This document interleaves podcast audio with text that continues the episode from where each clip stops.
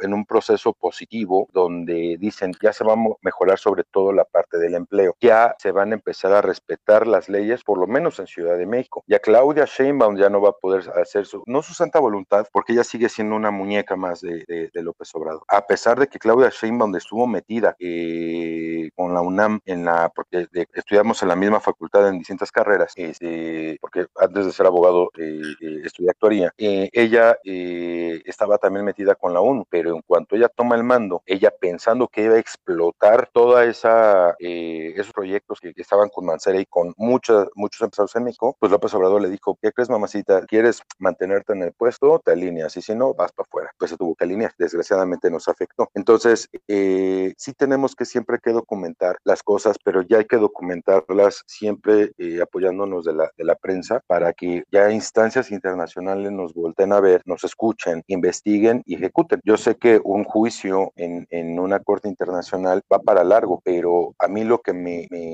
lo que me tiene muy tranquilo es que el nuevo presidente que entre va a empezar a meter a mucha gente a la cárcel y nada tarugos, los van a detener y los van a empezar a mandar a, a, Estados Unidos por, por diversos delitos y allá los van a enjuiciar para que ellos aquí no se manchen las manos. Entonces, hay, vienen cosas muy buenas, eh, el, lo del director de la, de, que, de la silla que llegara, que se reuniera en privado con, con Ebrard, fue también muy bueno para México. Eh, si ustedes se fijan, la reacción de López Obrador no ha sido tan agresiva como, como lo que hemos estado o lo que estábamos esperando, porque obviamente los Estados Unidos desde el principio ya le habían dicho al observador, yo no estoy contigo, vamos a ser este, diplomáticos, pero yo voy a defender a México, no al gobierno. Entonces va a estar muy, muy interesante eh, lo que queda del año, porque recuerden que ahorita en su, su objetivo para López Obrador es el Banco de México, y el Banco de México tampoco nos conviene que lo toquen, entre muchas cosas más, porque este tipo de proyectos de los que estamos ahorita proyectando, también el Banco de México le entra porque él está regulando y nos está ayudando este, eh, con otras instancias para el tema de impuestos, para el, tema de, que nos ayuden a, que llegue esa maquinaria, que pueda llegar esa planta, que pueda llegar eh, esos expertos en, en, ciertas técnicas para México. O sea, sí podemos involucrarnos eh, sociedad, podemos involucrarnos el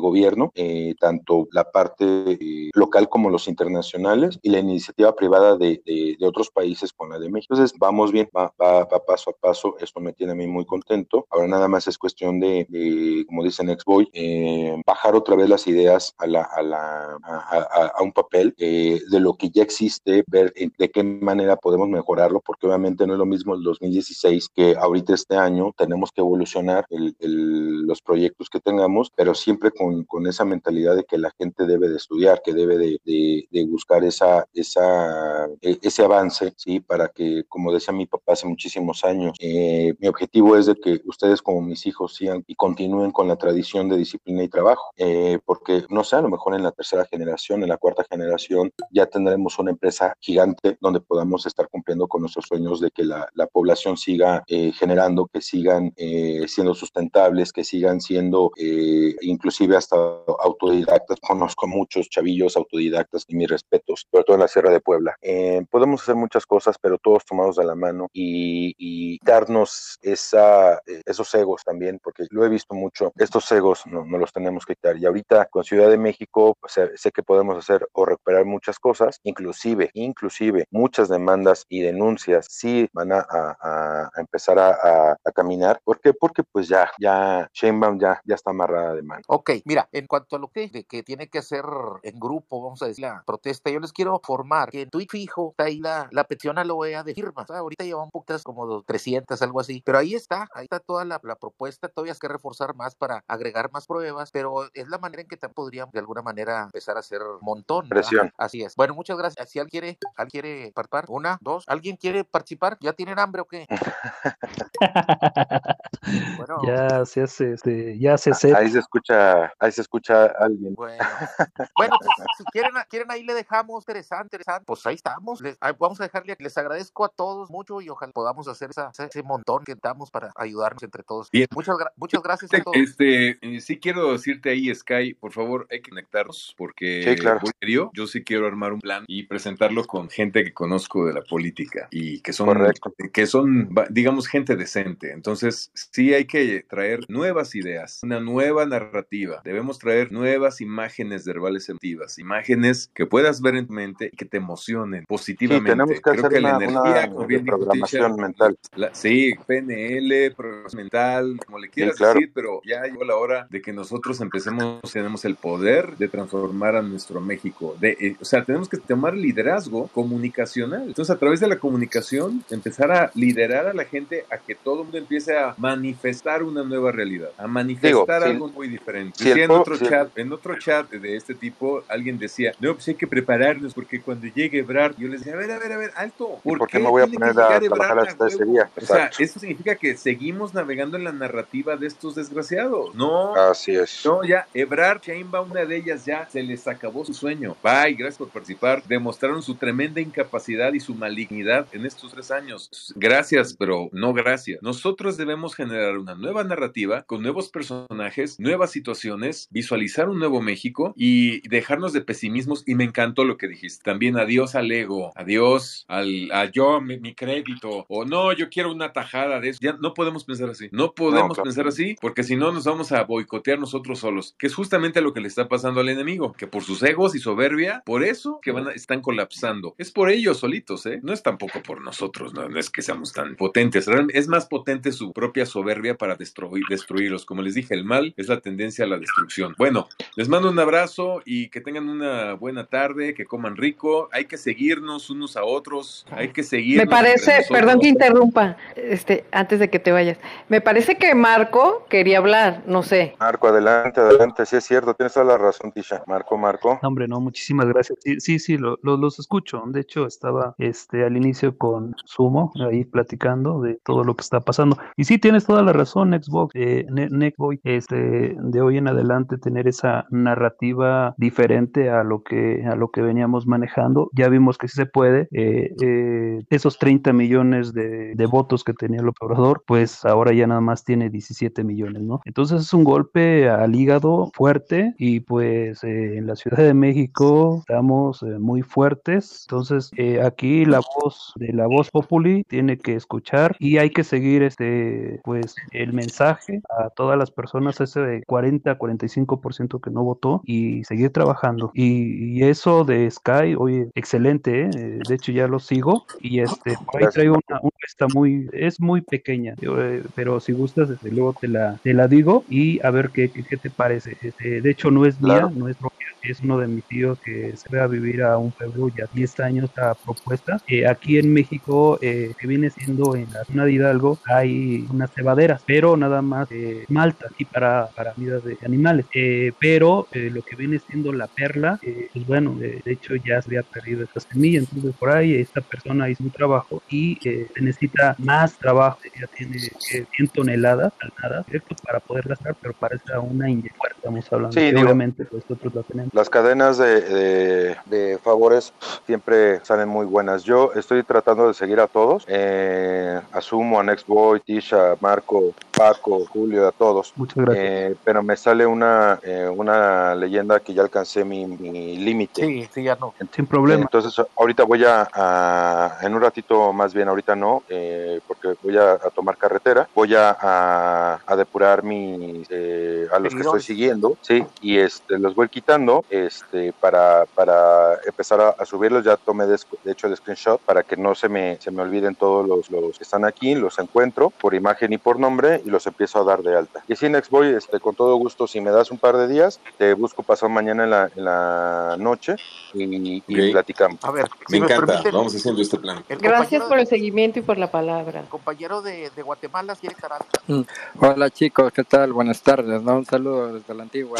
Ahí más o menos los he estado echando y ok, lo que veo, idea, o Luis, o socialmente conocido como Boy lo que estaba mencionando Sky, se resume en una sola palabra. Eso es lo que se le conoce este, en cooperación internacional como polos de desarrollo. Correcto. Entonces, o sea, la, ¿cómo se llama? El diseño. Bueno, eso es, es algo que lleva tiempo, pero de verdad le quieren entrar a eso, pues hay que enfocarse al mil por ciento en eso. O sea, de mi parte, ¿cómo se llama? Ok, yo soy un mexicano que tuvo que salir del país por culpa de la H4T. Estoy aquí a un lado, ¿no? He sido Guatemala, país de mi papá, la ciudad de mi papá, pero más era la mexicana. Y pues bueno, o sea, yo me propuse regresar a México hasta que ese viejo maldito hijo de las mil putas se fuera del país. Pero, pero podría hacer algo para colaborarles, ¿no? Inclusive estando desde acá, ¿no? Manera de consultoría. Eso de la idea de, de, de la implementación de los polos de desarrollo está bastante buena. Y con eso también serviría para darle en la madre a la pinche falacia y al discurso falso de la 4T, de, de la mentira esa del bienestar aquí, del, del, bienestar allá. Eso es un discurso que está dentro del guion de, de los que quieren alinear con el foro de Sao Paulo. Punto. Exacto. Eso es otro tema. Eso es otro y el plan tema Puebla también. Entonces,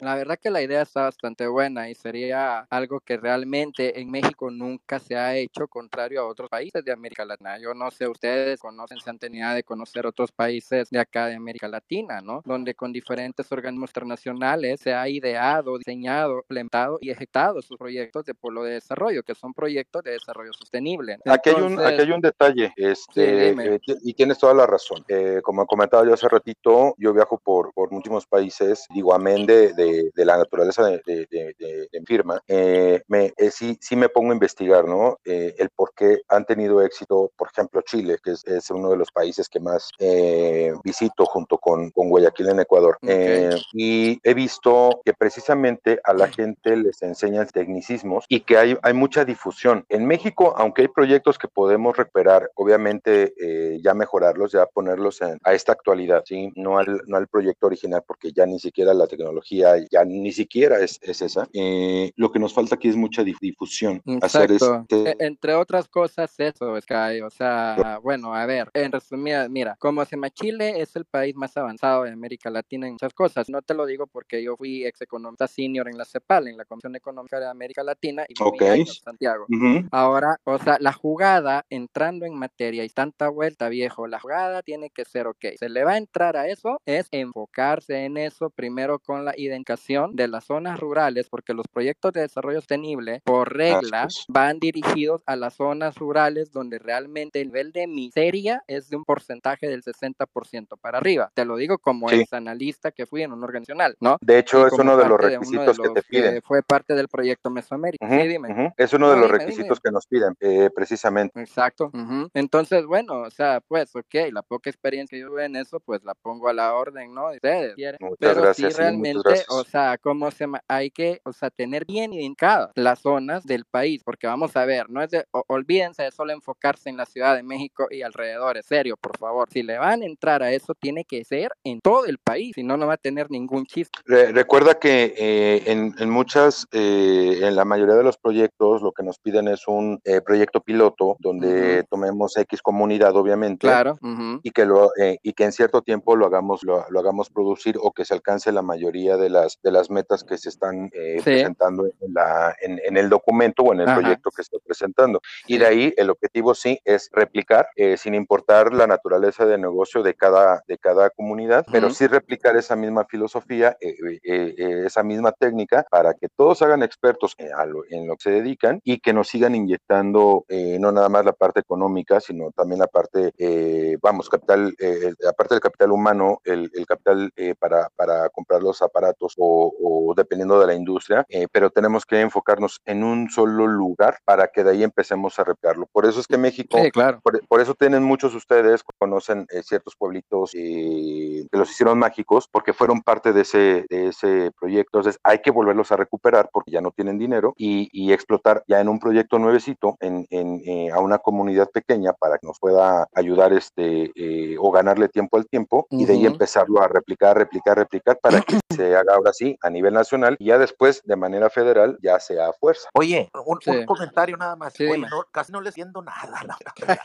no. ya después te explico, viejo, Oye, te lo bajo en cristiano, no, pero es bien fácil. No, les digo en eso de como queremos hacer un eco, en un eco no todos saben lo mismo. Unos saben una cosa, otros saben otra. Entonces todos podemos aportar desde los retweets, lo que sea, lo que cada pueda aportar, puedes hacer. Si es en equipo, pues mejor. Bueno. Todo es una lluvia de ideas fenomenal. Créeme lo que todo suma, todo, todo, todo, desde una palabra hasta que alguien llegue y te diga, úsame, aquí sí, están sí, mis sí, manos. No, claro, claro, o sea, este, ¿cómo se llama? Ahí sí, sí, este, coincido contigo, o sea, cualquier aporte es buenísimo dada la coyuntura actual, ¿no? Obviamente estamos hablando de que este tipo de proyecto es un proyecto mediano a largo plazo, porque, o sea, lo que es esto del diseño de un proyecto de, de, de desarrollo sostenible, como es polo de desarrollo, que por cierto, hay varios tipos de polo de desarrollo, no sé cuál, cuál sea en concreto, Sky, por, o sea, qué tipo de polo de desarrollo estás pensando, pero es algo que el diseño la, y la implementación, la ejecución lleva tiempo, o sea, no es algo que lo vas a hacer en seis meses, un año, dependiendo No, del mira. tipo de polo de desarrollo que sea. El, el objetivo ahorita es retomar los programas que ya estaban desde hace muchos años y que ya, ya, ya estaban trabajando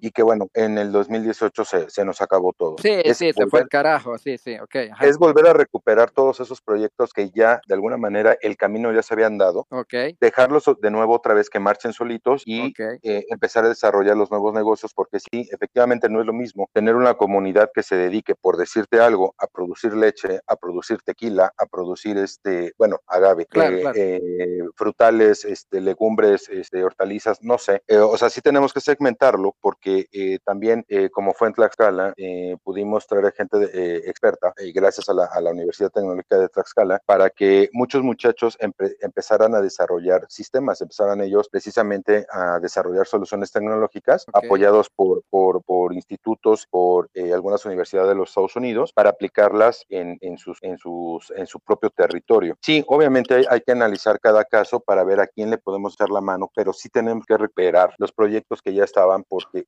la inversión está, la, la, el camino ya está muy conocido, la gente ya habla el mismo idioma, es decir, ya están bien entrenados todos eh, y, vo- y volverlos a, a, sacarlo, a sacarlos a flote. Eh, yo, yo soy de la idea que no están perdidos, están en pausa, están en stand-by, podemos desarrollar de nuevo. Obviamente ya, eh, como dice este en Expoy, ese pueblo mágico, eh, sobre todo los de gran turismo, podemos explotarlo aún más con tecnología, porque no nada más es respetar, eh, como yo siempre le he dicho, yo para qué quiero a un grupo de japoneses en, en, en cierto pueblito mágico que es de, de, de, mucho tránsito de turismo, porque también aquí tenemos que meter a la Secretaría de, de, Turismo. Sí, te eh, entiendo. Que hicimos, o sea, pues, que hicimos un proyecto buenísimo en, en, en, en, Acapulco, este, de hecho con el parque de diversiones antes se llamaba el Sisi, eh, meterle tecnología, ¿por qué? Porque queremos que la misma gente haga la publicidad de boca en boca en sus regiones, en sus países. Claro, o sea, pues tiene que ser algo integral, esa es la palabra clave. O sea, como sí, correcto. E, el polo de desarrollo tiene que ser integral. Eso obviamente y sobreentiende que incluye la tecnología. Así es. Entonces, sí, realmente está bastante buena tu idea, ¿no? Ojalá que realmente pues pueda, se pueda hacer, ¿no? La verdad que sería bastante bueno. Bueno, sí, sí, sí. ok, con esto cerramos, les agradezco mucho. Por aquí nos volvemos a ver más adelante. Bueno, ok, Sumo, este, pues muchas gracias a ti y pues este, muchas gracias a, a, los demás, ¿no? Y feliz tarde por ahí. Ándale, pues. Igualmente todos. para todos los que nos escuchan. Muchas bye. gracias, saludos a todos. Excelente, bye, bye. muchas gracias. Hasta luego.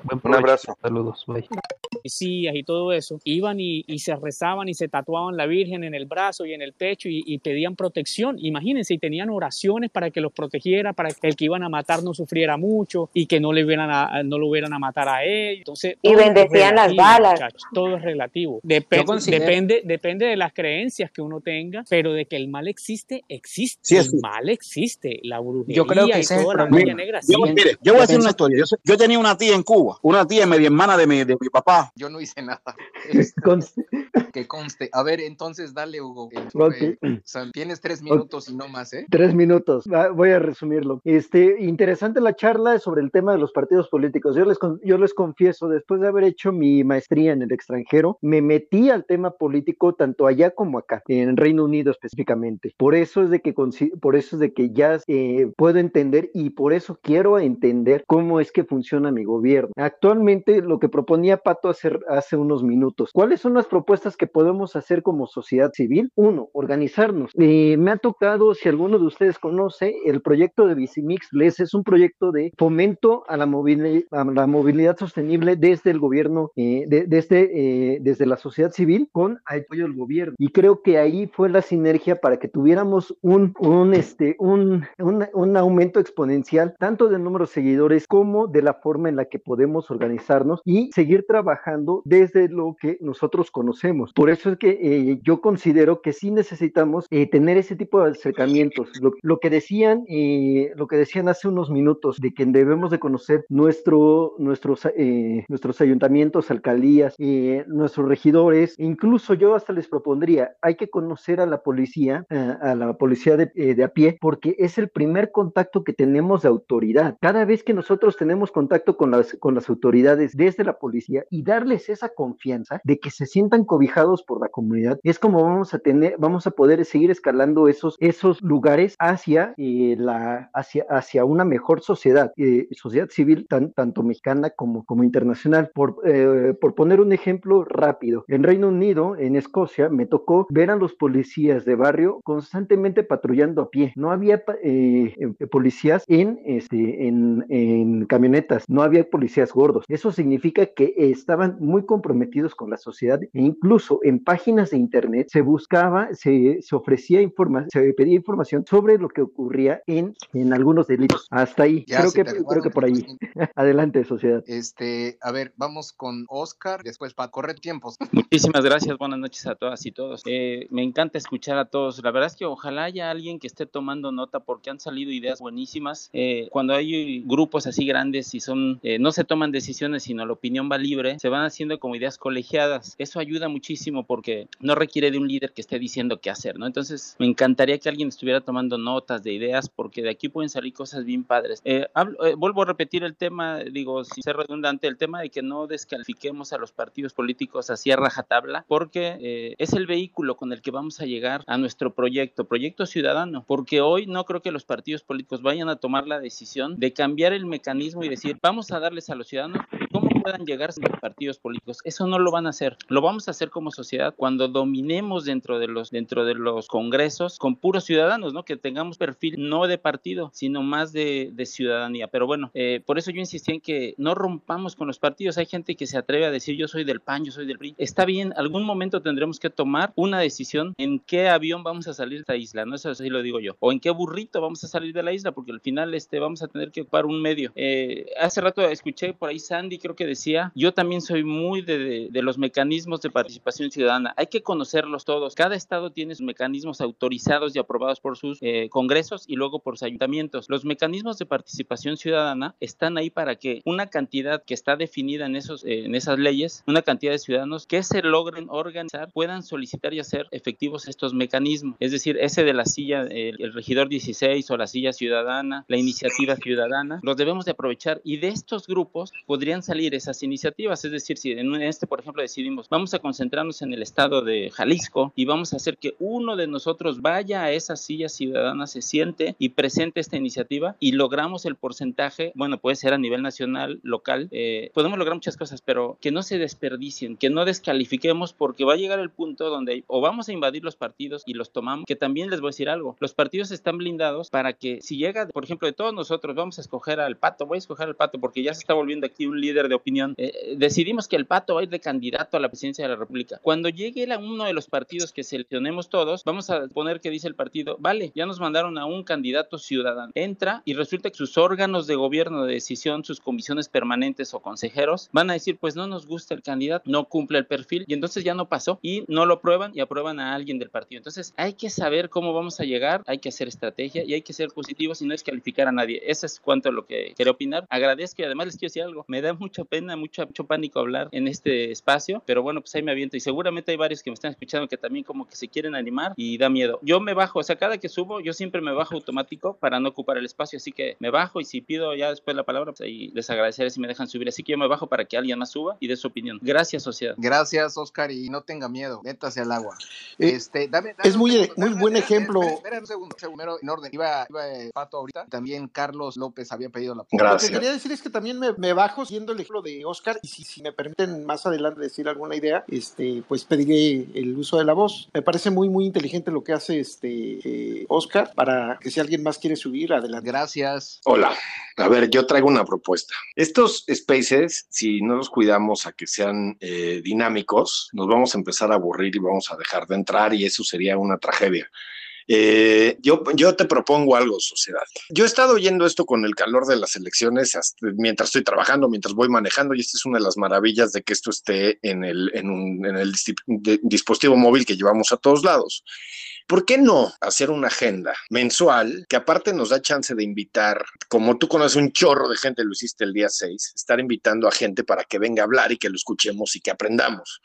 Y hacerlo mucho más enfocado. No sé, el lunes hablar de redes sociales, el martes hablar de partidos políticos, el miércoles hablar de, este, eh, no sé, poner los, los, los, los temas este, que nos tomen una o dos horas. Digo, tú también estás tapado de chamba, ya andas con otras cosas. Y, y te digo, a mí lo que me daría miedo y lo que me, me preocuparía sería que se nos vaya cayendo este grupo cuando lo que queremos es empezar a jalar más gente. Entonces, poner un horario a la que a todos nos convenga, que no sé, 7 de la noche a 9 de la noche, este, y en base a eso ir, ir este, ir eh, armando más, más seguimiento a pinche doctora, me estás haciendo reír.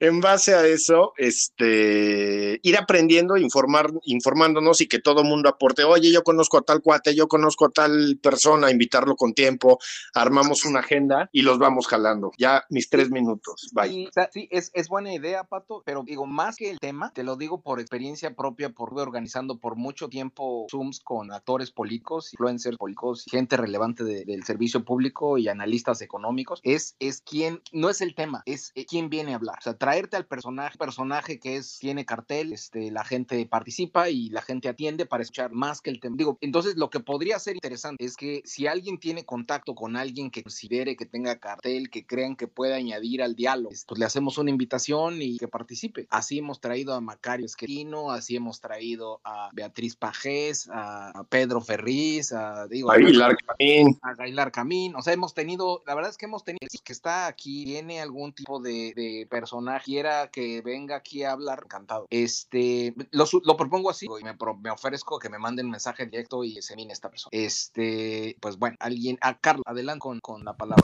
Gracias, buenas tardes a todos. La primera vez que meto al Face después de las elecciones. Nuevamente felicitarte, sociedad. Bien, bienvenido, bienvenido. Felicitarte, sociedad, por, por lo que se logró. Grupo Face, muy importante. No con el 100% de lo que pretendíamos del campo, que era darle la mayoría simple eh, para, para el, es decir, el 50% más uno. Y sin embargo, hoy vemos de marruller otra vez al PG mañanera diciendo que quedó igual la vez pasada. Hay una gran, gran mentira porque eh, la legislatura pasada en la Cámara de Diputados tenía 253 legisladores Morena, tenía 49 el Verde y 47 el PT. De esa forma, solito Morena podía, ah, ah, tenía la mayoría, es decir, el 50% más uno, y con sus aliados tenía la mayoría absoluta o final, las dos terceras partes de la Cámara aprobar reformas nacionales. Y hoy sale de marrullero, dice que quedó igual cuando actualmente se, se espera que en esta altura de la Cámara de Diputados 2021 tenga máximo 203 estados con eh, máximo 48 del verde, 41 del PT, de manera que solo no puede, no tiene la mayoría simple, es decir, el 50% más uno, a diferencia de la legislación pasada. Y por supuesto, con aliados, tiene las dos terceras partes para aprobar reformas constitucionales. Es un mentiroso patológico y se avanzó, se logró algo, eh, no lo que queríamos, que era no tuvieran cuenta más uno, pero se avanzó. Creo que contribuimos, contribuyó mucho sociedad y espacios en que todos salimos a votar y en organizar algo muy, muy importante. Coincido, por otra parte, que están proponiendo que traigamos a gente que colabore y no nada más eso, traer en la marca personal a los eh, líderes de las bancadas del PAN, PRI, de Movimiento Ciudadano, porque ya avisó, va por ello, ya sea para tratar de someterlos, conseguir la mayoría este, absoluta o las dos terceras partes de la Cámara, los va a presionar vía la edad diera, vía dinero y vía. Por eso, este, este tipo de después es fundamental para traerlos la marca muy personal, invitar a líderes de cada, llenarlos de, de, de Twitter y continuar con este trabajo.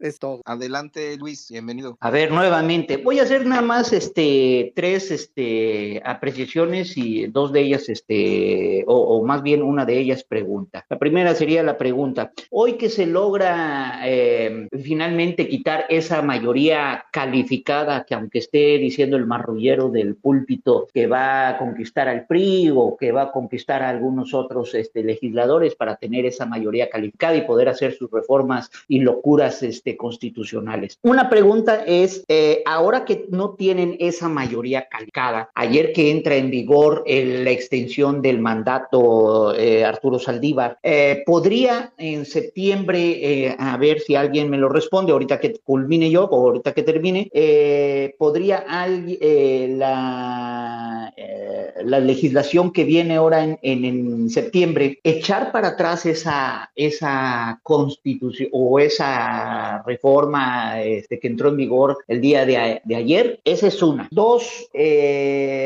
tengamos en cuenta, y eso es como propuesta, que lo que se nos viene ahorita encima es la famosa encuesta que va a ser organizada por el INE, que ahorita es el gran ganador y que es donde podríamos enfocarnos eh, sobre la encuesta de eh, del si se enjuician a los expresidentes municipales, eh, perdón, expresidentes de la República, y, la segunda encuesta que va a ser este, sobre la revocación de mandato. Esas tres apreciaciones de decirlo sociedad y si alguien puede responderme la primera. Muchas gracias. No, si alguien tiene respuesta a la primera, nada más aguánteme tantito, le paso, le paso el micrófono, nada más déjeme pasar a Elisa que ha estado esperando. Este, adelante, Elisa. Hola, buenas noches a todos, espero que estén súper bien. Este, pasé a saludarlos. Este, Oscar, la verdad, yo te quiero decir dos cosas. Una, no te sientas intimidado porque los, aquí nos ves hablando muy seriecitos, pero la realidad es que si te cambias de spaces donde estamos todos estos, créeme que se te quita el miedo. Ahí, ahí sacan la personalidad, ¿eh? es que tú no te sientas intimidado.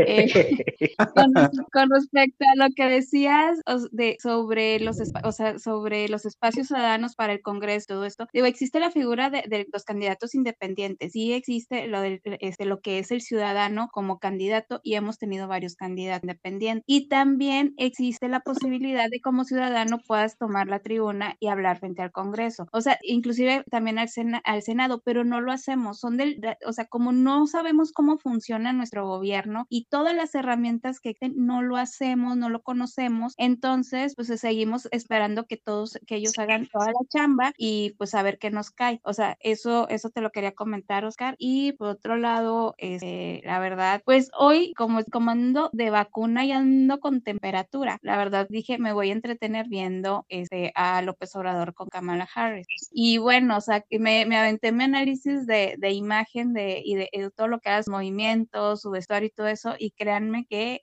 en otra ocasión, quieren, este, en otra ocasión que pueda tener más espacio, les platico todo lo, lo, lo que, todas las observaciones y créanme que se van a pegar una divertida y también una preocupada. Pero la verdad es que fue, el, hay muchísimo más de lo que vimos aparentemente. Y créanme, nada es casualidad. No es que el señor de pronto bajó las escaleras en su pantalón. Así que les, les comento, va a ser una, podría ser una plática muy interesante. Y ya me, me despido porque la verdad, el AstraZeneca me pegó como patada de Este, ¿quién sí? A ver, Gibran. Sí, gracias, sociedad. Tú me dices. Yo te digo ah, ya. Perfecto, muchas gracias y buenas noches a todos. Eh, gracias, sociedad, de nuevo por este espacio. Respondiendo a la duda que nos comentaba la, el, el, el locutor antepasado, a nuestra compañera, les comento, sí, sí es posible que la ley se pueda, perdón, los, la Cámara de Diputados pueda realizar un procedimiento. Recordemos que esto se hizo a través de una reforma constitucional y para hacer una reforma constitucional, bueno, no me quiero acabar los tres minutos porque es un poco complicado explicarles. La respuesta es, ¿se puede? Sí, sí se puede hacer si se utiliza el procedimiento que utilizaron los diputados. En otro space seguramente podremos, si están interesados en que les platique cómo es un poco el proceso legislativo, con mucho gusto se los puedo, se los puedo comentar para que estemos así más enterados de lo que podemos o no podemos hacer. Retomando también a nuestra última locutora, eh, es correcto, nuestro sistema político mexicano, en, el, en todo caso el sistema legislativo, perdón, el poder legislativo es como nuestro iPhone. Nosotros ocupamos el iPhone para abrirlo, tomar una foto, grabar un, video y, llamar por teléfono y mandar mensajes, utilizar WhatsApp y entrar a las redes sociales. Siendo que el iPhone tiene infinidad de, de aplicaciones que podemos utilizar. De igual forma, como lo comentaban, el proceso en la Cámara de Diputados, nosotros como tal, como ciudadanos, podemos conocer, entablar, podemos ponernos en contacto con el diputado de nuestro distrito, eh, solicitarle una cita. No sé si ustedes han visto y si no, también lo pueden, lo pueden revisar. En la página de la Cámara de Diputados viene incluso un número telefónico con extensión, número de oficina y correo electrónico en donde como ciudadanos podemos hacerle llegar a nuestros diputados nuestras inquietudes. Por lo regular, eh,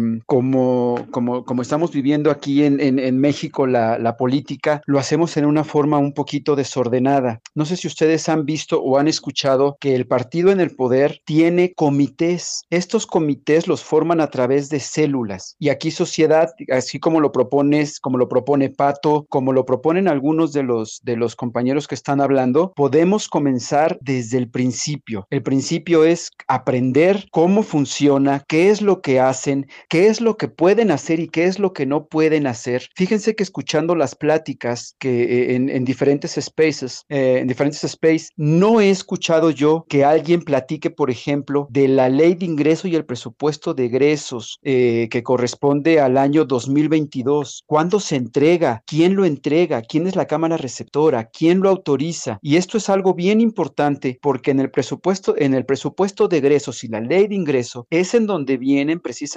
todos y cada uno de los rubros en donde se va a gastar nuestro dinero. Con mucho gusto, yo como se los he comentado, ya se acaban mis tres minutos, pero concluyo, como se los he comentado, estoy a, la, a las órdenes de todos y cada uno de los oyentes para que podamos comenzar desde el principio a platicar cómo se compone la Cámara, cómo se pueden hacer, eh, cómo se hacen las leyes, porque al final del día, y esto también es importante, los diputados ven por los ciudadanos, los senadores ven por los estados. Eh, aquí es una diferencia muy, muy grande, pero eh, sí necesitamos, así como lo comentan sociedad, ya, ya dimos el primer paso, que es estar en estos space, ya dimos el primero, vamos a organizarnos aún mejor, eh, de seguramente debe de haber un especialista en marketing, un especialista en organización del tiempo, un especialista en algún tema en donde, independiente también que nos, que nos lleguen, a, que nos vengan a hablar, a mí me encantó sociedad que invitaste a Pedro Ferriz con la claridad con la que nos, nos, nos habló del tema, de veras que, esto es invaluable, qué padre, eh,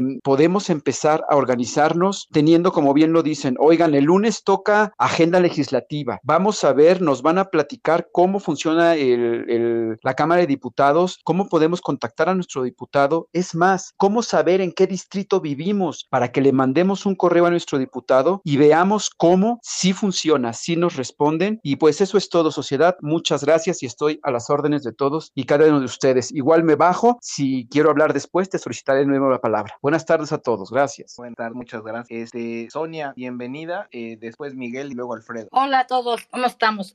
Pues este, yo nada, han hecho mucho de lo, de lo que yo pienso, la paración, yo me metí a esto, que tenemos que manejar a la edad, sea, chavitos están manejando, para ese, ese punto me encantó, este, creo que hay que tener propósitos, como bien decía Pat, este, personales o metas personales de aquí, de aquí para el real, y metas en comunidad, por ejemplo, una de las mías es formarme más, este, estoy leyendo mucho Gloria Álvarez, yo casi tengo, yo algunas cosas no estoy muy de acuerdo, pero lo que es, que da ella, lo que es el pop, gracias a ella yo empecé a abrir los ojos, señor, esto, la oí yo en, yo propo, propongo que al que tengan poca formación de después temas, que por ahí también algo, eso de que llevó el pantalón este señor hoy con Camila no fue una, ¿cómo se dice? Estuvo preparado, show. Entonces todo tiene un fin. Eh, y ella sabe, bueno, es uno de mis propósitos. Hay mucho que, que dar cuenta cómo funciona exactamente. Luego no sabemos cómo llegarles a nuestros, eh, ¿cómo se llama? De grito y a, a nadie. Estamos acostumbrados a que se haga por lado. Entonces es un propósito, creo que personal, para crecer, poder aportar a la ciudad, ¿verdad? Entonces, pues nada más lo que dejar ahí en la mesa, porque ya dije muchas de las cosas que tanto de acuerdo. Y ahorita, pues nada más que hace rato Mara mandó, parece ser que ya aquí en San se ve hacer voto por voto, o sea, no se aceptó la idea de Pollo Gallardo narco. Entonces estoy muy contenta porque ayer sí andaba bien, apachurrada. Bueno, ya creo que ya tres minutos. Pues yo los invito a eso, a prepararnos para poder parar más con Sara, los chavos que andan en las nubes. Muchas gracias. Gracias, gracias. Miguel, luego Alfredo. Eh, Miguel, a la nuevamente, una. ahí está, ahí está, ahí me escuchan. Buenas tardes. Este, Buenas tardes. Yo, este, yo nada más que eh, para decirles, ok, eh, a ver, ¿cuál es el paso que sigue? El paso que sigue ahorita es evitar por todos los medios que se abra un periodo extraordinario de sesiones en el Congreso de aquí a septiembre. El gobierno no tiene los votos para, para llamar a ese periodo. Tenemos que estar muy al pendientes con las bancadas, con la comisión permanente para hacer presión social, como a través de las, de las redes. Eh, asimismo es como vamos a hacer crecer nuestro espacio. Es la manera en que Space aquí en Twitter nos permite invitar a todos los actores que nosotros querramos. En algún momento dado nos van a hacer caso y vendrán. Ahora, otra cosa muy importante es, eh, y yo insisto en esto, informarnos en la realidad, en lo que de a de veras nos interesa, sobre todas las cosas que no se vaya a abrir un periodo extraordinario de sesiones, porque obviamente pues nos van a mayoritear. Y la otra, el siguiente problema que está viviendo nuestro país es un maldito genocidio. Tenemos que informarnos, el asunto está así, en este mundo Diosito nos permitió tener 230 países, pero ¿qué creen? Solamente 10 tienen más de 100 mil víctimas de COVID. Y México no sabe ni siquiera cuántos son. Tenemos que poner un alto. Todo el mundo está esperando de que, oye, dime cómo pongo una demanda. Oye, señores, está bien sencillo. Usted busca corte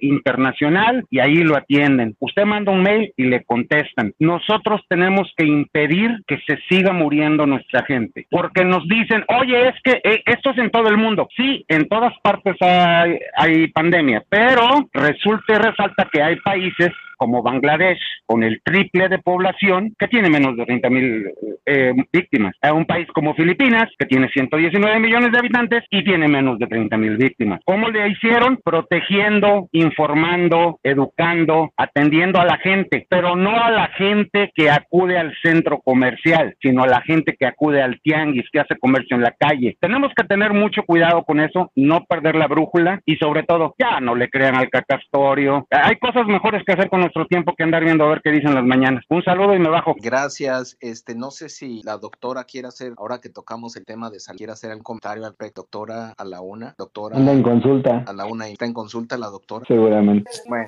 eh, Alfredo, adelante.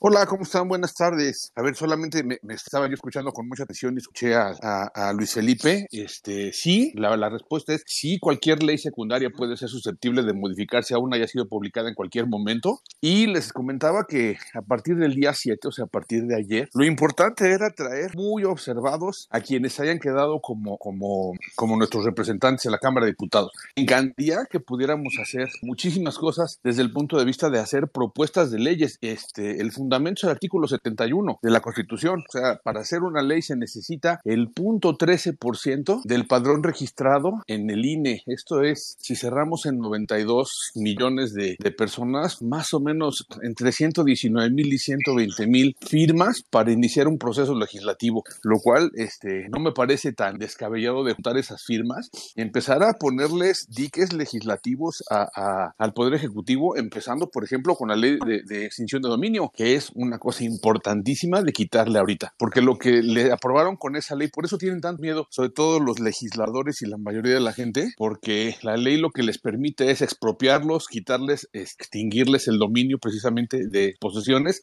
venderlo y después averiguar. Fue, por ejemplo, lo que le dijeron a Shen Li- a Shen Li Yegon, ok, empecemos a buscar la forma de ver quiénes son nuestros representantes, de traerlos, a no importa del partido que sean, lo que tenemos que pedirles es que verdaderamente nos representen, preguntarles por qué votaron a favor en bancada y sin cambiar comas y, y al final de cuentas hay que empezar a tundirlos porque es la única forma en que estos van a cambiar su, su forma de, de- de gobernarnos y de ser tan estúpidamente abyectos a, a una figura presidencial que la verdad es que ni siquiera vale la pena, ¿no? Entonces creo que esa parte de convocatoria es muy importante y les agradecería que todo el mundo se informe quién es el que quedó de, de- de diputado en su distrito, mándenle cartas, vean dónde está la casa de campaña, empiecen a visitar, este, porque al final de cuentas es bien importante que, que empiecen a hacer su chamba, ¿no? Y bueno, muchísimas gracias por la oportunidad. Me, me No, hombre, apago a el micrófono y me bajo. Gracias. Gracias. Este, eh, Monse, ¿por qué? Hola, hola. Bienvenida. Muchas Hola. Gracias, Alfredo. Lo que dices es súper importante. Yo estudio relaciones internacionales en la Facultad de Ciencias Políticas de ahí de la UANL y algo que nos preguntó el profesor fue cómo se llama su estado, qué distrito son. Y estamos hablando que éramos este, jóvenes de 18 años. Entonces es bien importante porque una amiga mía también, ella sí hacía danza contemporánea, nada que ver con la óptica, sin embargo tenía 18 años, o sea, ya tenía la edad para votar, me pregunta, oye, ¿y qué hacen los diputados? Entonces desde ahí ya te das cuenta que en la, la educación política está terrible aquí en México. No sabes quién es tu diputado, no sabes este, de qué distrito eres. Entonces, ¿cómo vas a saber cuando un diputado haga una ley que te perjudique? Porque lo único que sabes es cuando los diputados hagan leyes populares, ¿verdad? Pero cuando esos diputados que hicieron leyes populares y que ahora están haciendo leyes anticonstitucionales y tú ni siquiera te estás dando cuenta que están siendo anticonstitucionales, como ayer creo que ya se puso en el DOF que se le iba a dar el lazo hasta el 4 al, al presidente de la Suprema Corte de Justicia. Entonces, eso la gente no lo sabe y no sabía que, que se hizo. Y sí es alarmante y yo creo que es muy importante. Bueno, yo por eso en mis redes sociales siempre hablo de política a todos mis amigos y a la gente que tengo alrededor para que sepan, que, que vean entre memes, risas, tweets de indirectas, vean algo de política y se empapen de todo eso, puedan entender la importancia que es saber de política. Me dijo, bueno, ya cierro con esto, me dijo un profesor, lo cito, se llama Roberto Ayala, un politólogo, me dijo, eh, cuando un, en un país que no saben de política o que no les interesa, que no hay educación política o que solamente es en elecciones, se acabó las elecciones, ya no quiero saber nada más, tienden a ser países, este, pues muy bajos económicamente, en mucha corrupción, etcétera. Mientras entre más participativos sean los, los ciudadanos, mejor les va a ir como país. Y eso es chamba de todos nosotros y nos gusta la política, ayudar a que la sea participativa ya. Muchas gracias. No, hombre, gracias. Este, Betsa, bienvenida. Luego, Ogreil o Ira Aum. Hola, hola, buenas noches. Sí, mira, una pregunta, sociedad. La vez pasada me, eh, me quedé con, con esta pregunta eh, en mente, pero ya no alcancé. Eh, quería saber si alguien tenía información sobre si se actualizó las listas nominales con todas las personas fallecidas por COVID, que ya sabemos que pudieron haber sido casi 600 mil personas. Si se actualizó para saber, en, para hacer en verdad un buen cálculo de participación por una parte y, y por eh, segundo punto, si no se llegaron a utilizar esos datos para votar, eh, no sé, a favor de, del partido del régimen, porque pues si, alguien tenía acceso a esos datos, pues precisamente eran ellos. Esa era mi, mi pregunta. Si alguien tiene información acerca de eso, uh, ¿cómo podemos buscar ese tipo de información? Eh, eso es, eso era mi, mi es mi duda. Ya, bueno, y ahorita que termine su consulta, la doctora a lo mejor nos va a poder resolver eso. La verdad es que yo desconozco dónde, dónde puede haber esa información. Sí, porque sí me parece importante primero para hacer un buen eh, cálculo y segundo, saber que, que, se esté respetando precisamente eh, es la memoria de, la de las personas fallecidas. Es que digo, yo, yo creo que, a ver, hay un reporte que emite el gobierno la, de, de, número de fallecidos, por, pero sabemos que ese número no refleja realmente la... Hay, hay un indicador de muertes en exceso. Así es. es que, que es otro dato que sí puede ser más cercano a la realidad. Yo sé que hay un estudio de, de la George Washington University donde calcularon que, que, las muertes hasta el día de hoy estaban en el rango de 600, este, que eso yo lo habría visto la aplicación hace más de un mes, entonces ya deben ser más de 600 mil, pero no sé dónde se pueda ver el número de, de, las muertes por COVID, las muertes en exceso. En exceso, eh, sí. Que está, y si el INE actualizó no, esas no sé. listas, esa, esos datos. Porque, eh, de hecho, de hecho, INEGI, ya me acordé, INEGI emite un reporte de, pero que va sobre el registro público y, y es únicamente para, para la zona, o sea, de las ciudades más importantes. Tampoco no te contabiliza zonas rurales o zonas donde, donde la gente se muere y la verdad es que poco, no hay registro público. Lleves eso. Este, entonces no sé, pero, pero, o sea, tener el dato exacto, yo creo que es una tarea tan. Este, y lo que, lo que sí creo es que, digo, hay varias fuentes, NEGI está, está el Seguro Social, pero a ver, Juan, que tiene todas, toda información siempre en la punta de dedos, seguramente lo sabe. Gracias. Adelante, Juan. Hola, gracias. Eh, primero hay que tomar en cuenta que hay dos términos que parecen similares en cuestión electoral, que es el padrón electoral y la la lista nominal. Supongo que todos hemos escuchado esta cuestión. Por lo regular, el primero siempre tiende a ser mayor que el segundo.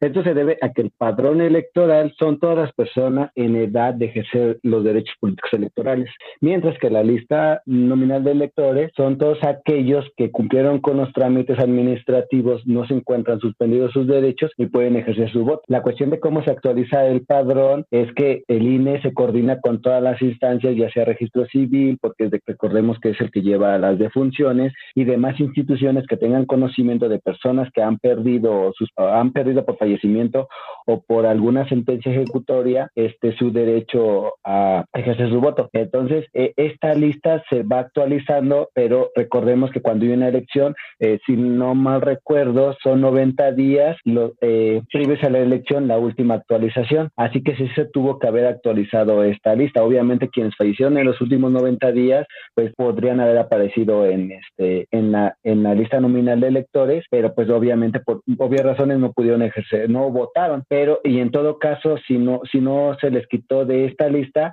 nadie pudo ejercer este su voto. De hecho, yo lo digo porque encontramos, nos tocó a mí como funcionario de casilla observar que mucha gente iba, incluso este no aparecía ni en el padrón, pero en estos casos era porque habían hecho una actualización de su domicilio o habían sacado solicitado otra reimpresión de su INE, pero no la habían recogido y en consecuencia se les da de baja de la lista nominal de electores, no del padrón. O sea, no se, no se les quita el derecho, simplemente por no cumplir los requisitos administrativos, no, este, no pueden ejercer este voto. Y de hecho también me tocó observar el caso, no fue en mi, casi, en mi mesa, sino en otra, donde una mujer quiso este, votar por su marido. Eh, hubo un, un, problema ahí que incluso la mesa directiva de la casilla le dio las boletas, ya las había marcado y justamente antes de que las metiera a la urna se dan cuenta que era la credencial de su esposo. Entonces ahí sí recayeron en un incidente grave. Si se hubiera concretado este hecho, hubieran incurrido en un delito electoral tanto los funcionarios de casilla como la mujer que quiso votar en nombre. Entonces es imposible que alguien pueda votar en nombre de alguien más, salvo que haya plena corrupción de todos los que están ahí, incluidos los representantes de partido. Ay, perfecto, muchas gracias. Gracias por, por responder. ¿Puedo tomar la palabra, sociedad? Dale, adelante. A ver, eh, para mi amiga Betsa, mira, este, yo te voy a sugerir este, que puedas entrar a la página, de, te lo mando por DM si me sigues o yo te sigo y ya nos mandamos por DM, coronavirus.gov.mx, exceso de mortalidad. Y efectivamente, dista mucho ese exceso de mortalidad con lo que es la oficial. Ahí te viene por entidad federativa e inclusive por municipio las cantidades de muertes que son ya este, eh, sospechosas, este, y bueno, te viene una gran cantidad de estadísticas muy importantes. Por otro lado, también te voy a sugerir seguir a doctores estadistas y doctora como la doctora este, Jiménez Phoebe, que es de la, eh, una científica ahí, del directora de molecular de la UNAM, a Javier Tello, Alejandro Cano y Arturo Erdeli. Ellos son especialistas en este tema del coronavirus y sobre todo sus estadísticas y te va a servir mucho seguirlos a ellos porque todos los días están publicando este, todas las estadísticas reales y cuestionando sobre las falsedades que Hugo López Gatel y Camarena de sus minions andan diciendo. Me bajo para seguirlos escuchando. Gracias. Oh, buenísimo, buenísimo. Este, ¿Alguien más tiene algún comentario al respecto? Eh, adelante, está, complicadísimo. Es Mauricio, es Mauricio Sociedad, lo lees de derecha a izquierda. Ah, bueno, pues es que yo no soy disléxico. eh, mira, yo creo que la preocupación de Betsa es eh, eh, que, hubiera, que hubieran participado o, que no se hubiera dado de baja esta gente. por desgracia, ¿verdad? La gente que falleció fue más o menos de todos los partidos, ¿no? O sea, es una representación de todo lo que hay en México y son cerca de 600 mil personas. El, el múltiplo ahorita está en 2.34, ¿verdad? Simplemente va a las listas por estado y si tienes alguna consternación o preocupación, vas a ver que realmente no pinta mucho, ¿verdad? En los millones de votantes, este, estas votaciones cuando vas realmente a los distritos. Pero digo, es tristísimo, pero no creo que afecte tanto como para tener un impacto de, que hayan votado, ¿verdad? Y si votaron algunas credenciales, pues son excepción realmente. Eh, pero nada, eso es para cerrar eso. Voy a aprovechar nada más, eh, bien rápido, si me permiten. Eh, me preocupa el enfoque de, lo que es este grupo, ¿verdad? Grupo tan, tan importante que, que, que funcionó muy bien, ¿verdad? Para lo que fue el voto útil, ¿verdad? Y el frente que se hizo para el 6 de julio, para el 6 de junio. Creo yo, ¿verdad? Que, que hay que, que hay que enfocarse, ¿verdad? Y darle una mayor utilidad nada este grupo. Yo hice seis puntos, te los voy a pasar por email, los voy a comentar aquí, ¿verdad? Es obligar a la alianza Va por México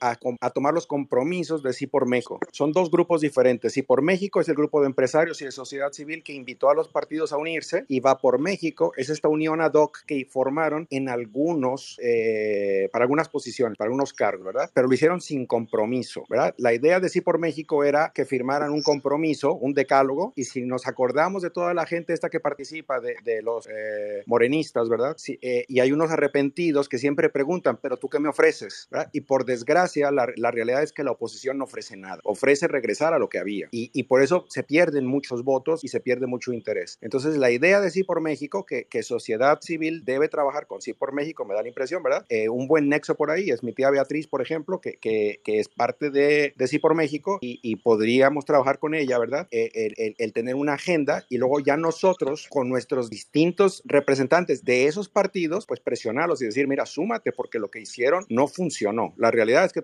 tenemos un éxito parcial, ¿verdad? So, fuimos un muro de contención, pero no, no, no suficiente, ¿verdad? Eh, muchos estamos decepcionados, pues porque realmente ellos tienen demasiado voto. Eh, eh, puede ser las estructuras, ¿verdad? Como lo que anuncian de que son las estructuras en los, en, en los estados donde hay narcotráfico, pues que, que, que, se comprometieron las estructuras que son los, los acarreados, básicamente. Pero nada, luego otra, otro tipo de participación es hacerle un swarming, ¿verdad? Que esto es como un enjambre a los legisladores de Morena, ¿verdad? Eh, si ustedes tienen que, es, es, esto de, hay que entender, ¿verdad? Cómo funciona Morena. Morena tiene el modelo de lo que era el, el, viejo Partido Comunista y lo que hacen ellos es votar en bloque, ¿verdad? Es gente que ni siquiera tiene idea de lo que está hablando, de lo que está tratando, no tiene ni la capacidad de razonamiento, ¿verdad? Yo, por ejemplo, ahora con lo de la reforma eléctrica, que es mi negocio, nosotros enviamos documentos firmados, ¿verdad? A nuestros representantes, ni siquiera un reply a los emails ni a las cartas que iban eh, por correo registrado, ¿verdad? Simplemente las ignoran, porque ellos votan por bloque. Eh, es el modelo del Partido Comunista. La única forma de, desa de desarmarlos es que a través de estos grupos como sociedad civil se ataque en enjambre a los diferentes distritos, ¿verdad? Y forzar a esos representantes a arrancarlos de la colmena, ¿verdad? Por eso se llama swarming, ¿verdad? Es, es, ese es el punto dos. El punto tres, me encanta lo que dicen, la plataforma de aprendizaje, para que les dé envidia, ¿verdad? Mis hijos estudian en Estados Unidos, mi hijo está en cuarto grado, que es cuarto grado de primaria, él conoce a su representante, sabe exactamente cuál es la función del gobierno, porque hay tres, eh, tres niveles y tres eh, ramas de gobierno, quién aprueba el presupuesto, cuál es la función de su representante, ellos lo aprenden eso en cuarto grado de primaria, ¿verdad? Eh, entonces, yo creo que utilizar esta plataforma para tener programas de aprendizaje, gente que sepa, ¿verdad? Y temáticos recurrentes, pero de una forma organizada, no, no, no vaya, que, que todos tengamos un programa básicamente y que todos salgamos más o menos homogéneos de este programa. Ahí sí se tendría que trabajar con gente como la que ha participado, ¿verdad? Que sabe que tiene una idea, pero sí me gustaría, ¿verdad? Que, que se hiciera en una forma más ordenada. Luego entonces, conocerse a sí mismo, ¿verdad? Eh, si conocen el diagrama de Nolan, ¿verdad? Que esto, este es el plano de, de, de político, eh, social, social, económico, de en dónde está uno planteado. Es uno de izquierda, de derecha, ¿verdad? Es uno autoritario, libertario, y sería interesante, ¿verdad? Que todos participemos y hagamos ese ejercicio. Yo no lo veo como, ah, yo salí libertario y eso es lo que soy. No, eso es lo que soy ahora, pero ¿qué me gustaría ser, verdad? O, qué, o, o, o básicamente, eh, convénceme, ¿verdad? Y ahí es que entonces uno empieza a, a tener una tendencia, porque este grupo me imagino que es súper diverso, ¿verdad? Habemos gente de derecha, como habrá gente de izquierda, y, y sí sería interesante conocernos y llevar una, una civilidad en todo lo que se trabaje, ¿verdad? Y luego entonces la unidad de propósito del grupo, entiendo yo que hay que definirla también. Para mí es eh, antiforo de Sao Paulo, ¿verdad? Y viejo PRI autoritario, que es la coincidencia que se reúne en lo que es Moreno. Entonces, por, por, porque es muy bueno tener una unidad eh, de propósito todos, porque entonces todas nuestras acciones se van hacia allá y no se van eh, hacia tapar baches en, un municipio, en algún ayuntamiento, ¿verdad? Cre creo yo que es importante que lo consideren. Eh, luego entonces la representación legal, eso es bien interesante, ¿verdad? Cuando hay una agenda contraria a nuestros intereses, que la hay, porque esta gente lo que viene es a, destruir la forma en que se detiene, como lo hace Mexicanos contra la Corrupción, ¿verdad? Es a través de, de, de, de, se llama strategic, eh, es, es, cuando hace la, la, los recursos legales estratégicos, básicamente. Entonces, si se puede conseguir, ¿verdad? Eh, abogados que participen aquí, que hagan un grupo y probablemente presentar cierto tipo de recursos, sería súper interesante, estatales, federales, ¿verdad? Y luego entonces, porque es demasiado lo que estoy hablando, si se puede, si encuentran una plataforma de foros donde se pueden hacer breakout, breakout rooms para platicar cosas muy específicas, pues creo que sería valioso. Eh, es todo, gracias por su tiempo. Pues después pasamos la factura de 10 dólares al. Este, ¿quién? Ah, Miguel, ¿quieres la palabra? Sí, gracias. Este, nada más quisiera hacer algunas precisiones por las cuales eh, eh, ahorita lo que nos dijo Mauricio se aprecia inmediatamente su intención, pero yo creo que también nos pone en perspectiva para que, les repito, nos informemos bien. Si alguien me dice a mí, Oye, el PRI quiere regresarte a los tiempos de antes. Pues díganme dónde le firmo porque lo quiero ahorita. México creció a un ritmo mayor al 2% durante los últimos seis sexenios. Seis sexenios. Entonces, eh, tuvimos una pandemia de un virus mucho más mortal que el coronavirus y México contuvo la pandemia a nivel mundial con un desarrollo ejemplar y un manejo totalmente transparente de la información. Entonces, si alguien me dice, oye, ¿te quieres regresar a como estabas con Calderón? De mil amores y ahorita te lo firmo. Entonces, hay que Era Echeverría. O sea, hay que, o sea, tenemos que aprender a valorar lo que teníamos. ¿Era perfecto? No, seguramente no. Por ejemplo, en el sexenio de Cedillo, metimos preso al hermano de un expresidente durante 12 años. Quisiera ver que eso sucediera ahorita. No éramos un país perfecto y seguramente no lo vamos a hacer a partir de mañana. Pero sí tenemos que empezar a apreciarlo, ¿no? Yo pienso eso. Ahora, definitivamente, tiene toda la razón Mauricio, tenemos que informarnos, tenemos que participar y sobre todo seguir una, una, unas reglas. Tiene toda la razón. Eh, las reglas que eh, está proponiendo Sí por México, bien vale la pena y podemos eh, exigirle a nuestros representantes que se ciñan a eso porque solamente así vamos a salir adelante. México no va a ir a ninguna parte y seguramente nosotros. No todo el mundo tiene la posibilidad de irse al extranjero. Entonces, pues más nos vale que funcione, ¿no? Nada más quería precisar eso gracias.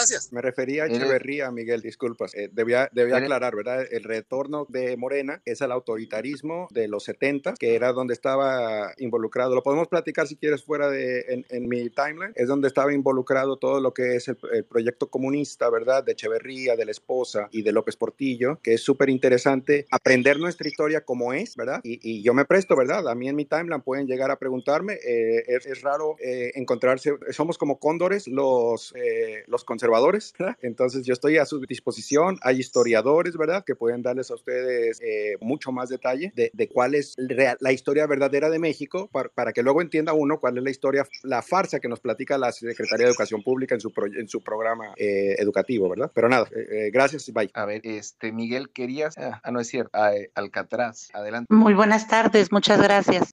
tengo muy pocos días escuchándolos, pero las veces que he estado por aquí, todas las, uh, las voces que he escuchado eh, son acertadísimas. Hay muchísimas personas que tienen gran experiencia, mucho conocimiento y cada día se aprende algo nuevo. Este, en política realmente siempre he estado inmersa, no practicando directamente dentro de los corrillos políticos, sino el manejo de los recursos públicos. Yo soy auditor. Entonces, mm, desde el inicio de, de la administración de López Obrador, en todas las secretarías, en todos los involucrados en la 4T, mm, me doy cuenta y me estiro los cabellos de ver las aberraciones que hacen a la legalidad gubernamental. La, no toda la normatividad gubernamental es un mundo, es un mundo, no es uh, un cúmulo de 5, 10 o 15 leyes, hay leyes, reglamentos, normas, hay en mil cosas, de las cuales la juventud, los chamaquitos están totalmente ausentes al respecto. Eh, ahorita estaban comentando eh, con respecto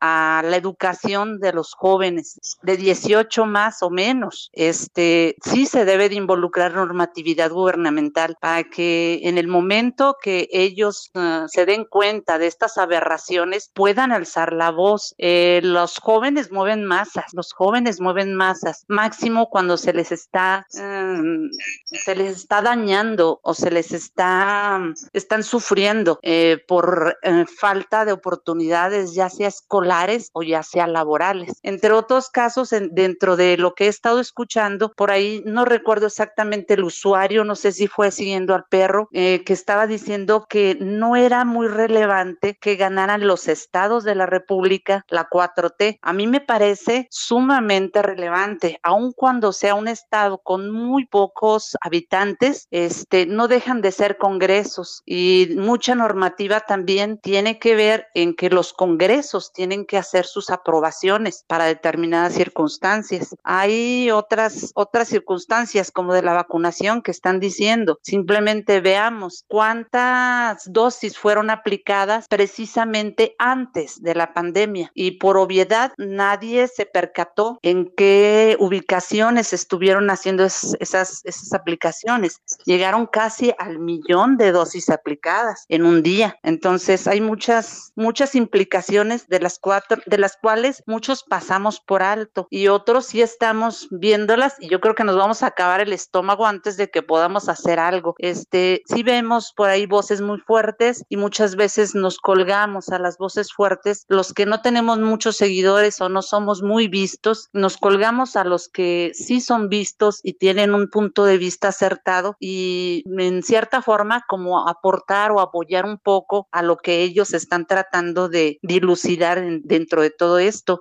Este, simplemente ahora con lo de la línea 12 era para que ya hubiera habido algún tipo de pronunciamiento respecto de la Secretaría de Función Pública y de Auditoría Superior de, de la Federación, más sin embargo ellos se quedan totalmente callados. Secretaría de Función Pública, yo entiendo, es un cero a la izquierda, o sea, en realidad no está sirviendo para nada, pero el deber ser deberían de estar por delante ellos, apoyando e impulsando que se castiguen y que se hagan las cosas como se deben. Gracias, es todo mi comentario. Por aquí estoy pendiente.